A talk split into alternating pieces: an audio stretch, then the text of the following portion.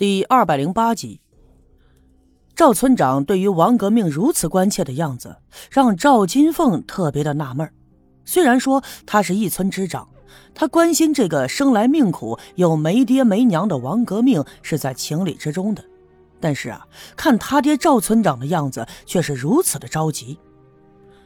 又过了一会儿，赵村长转过头对金枝说：“孩子，我托付你个事儿啊。”叔，有啥事儿您只管说。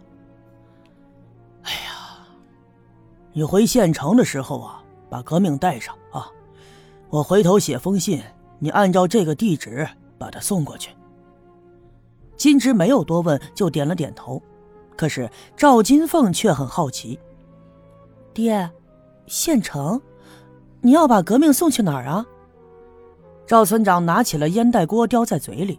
金枝摸起火柴帮忙点着，赵村长吧嗒了两口就说了：“哎，我年轻那当兵的时候啊，有个战友关系还不错，我还救过他一命呢。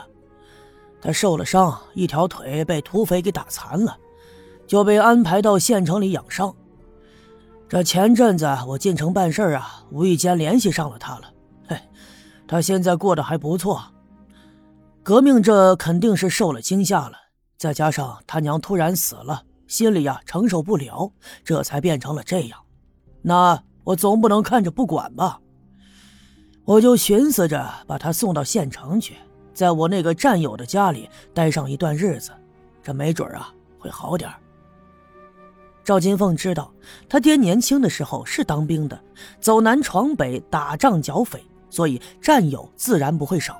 所以呀，他也并不觉得纳闷可是他一直就想不明白的是，赵村长为啥对王革命如此的热心呢？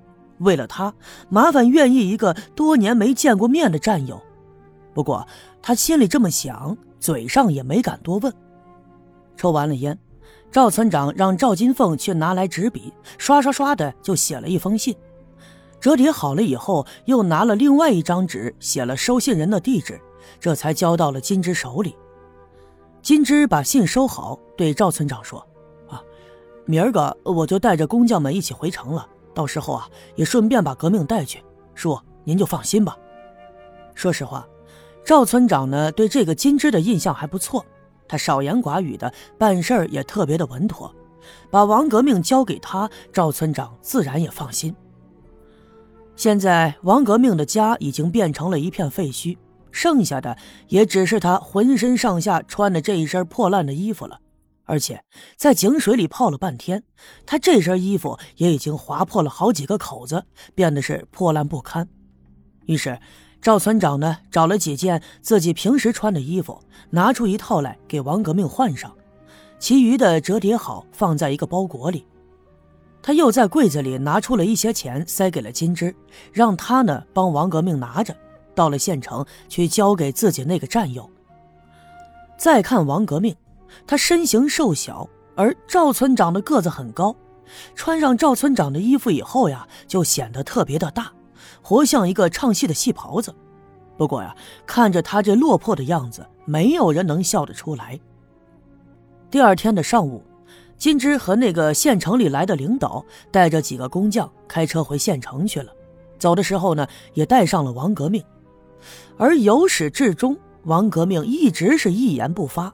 虽然说他很顺从的听金枝的安排，但是两只眼睛一直瞪得大大的，东张西望，就好像在寻找什么东西，眼神里还透着惊恐。那么大石碑的活计竣了工，金枝也带着王革命走了。尽管说王革命家里出的这一档子事儿，让很多人摸不着头脑，但是就此告一段落。那么接下来的再一件大事，应该就是金凤和金枝在月底的订婚了。刘玉梅呢，前前后后的忙活了起来，她把赵村长委托给她的事情，当成了她上任妇女主任以来的头等大事。不过呀，她忙活她的，刘耀宗没有丝毫的兴趣。这几天呢，我们三个频频的碰头，我跟他们就说了我的想法，他们在惊讶之余也都赞同。就决定找个机会到下面去看一看。刘耀宗就说：“啊，为了财宝可以冒冒险。俗话说嘛，这叫舍不得孩子套不住狼。”白胜利白了他一眼说：“切，那叫不入虎穴焉得虎子。”刘耀宗就笑了：“嘿嘿，那是你们有文化的人的说法。”刘耀宗相比白胜利和我来说，胆子呢是小一些的。不过这一次他特别的积极，那是因为。我们三个在研究这事儿的时候，我和白胜利心照不宣的一直在话里话外的渲染，说呀，这财宝应该很多，哪怕得到了十分之一，那也够花上好几辈子了。所以啊，也是刘耀宗的贪念战胜了他的恐惧。我们初步决定先从王革命家里的那口井来下手，因为那口井始终是封着的，人们一直以为整个井都被填满了。但却没想到，就是在上面加了一块木板，木板上贴了一些泥土而已。首先，这事儿一定是有人故意而为之，为的应该是掩人耳目。那么二来，既然井口是封着的，那王革命为什么会在井底里出现呢？那么这就只能证明一点：那个井还有另外的出口。而刘老二在井底下就发现了一个坍塌的洞穴。并且呀，在里面砸伤了头，那么很有可能那个洞穴在外面还有一个连通的出口，所以应该找机会再下到那口井里去，或许啊就能发现隐藏着的秘密了。不过刘耀宗却皱着眉提出了疑问，他说：“当时老郑也下到井里去了，听老郑说呀，那洞穴不大，应该是地震的时候坍塌的。”那么，如果真是这样的话，那就不是人为给挖出来的，哎，未必跟外面有连通的地方。不过话说回来，不管怎么猜，只要想办法到井里去看一看，就会找到事情的真相了。我们决定找一个黑暗点的夜晚去。不过呀，这两天肯定是不行的。一来是这一阵子有一帮干活的人帮忙清理王革命家的废墟。所以啊，那是经常有人来往。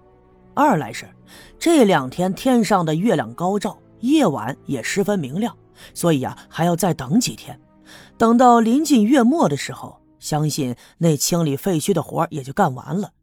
也到了下弦月的时候，晚上越黑就越便于我们行动。我们现在能做的只有耐心的等待。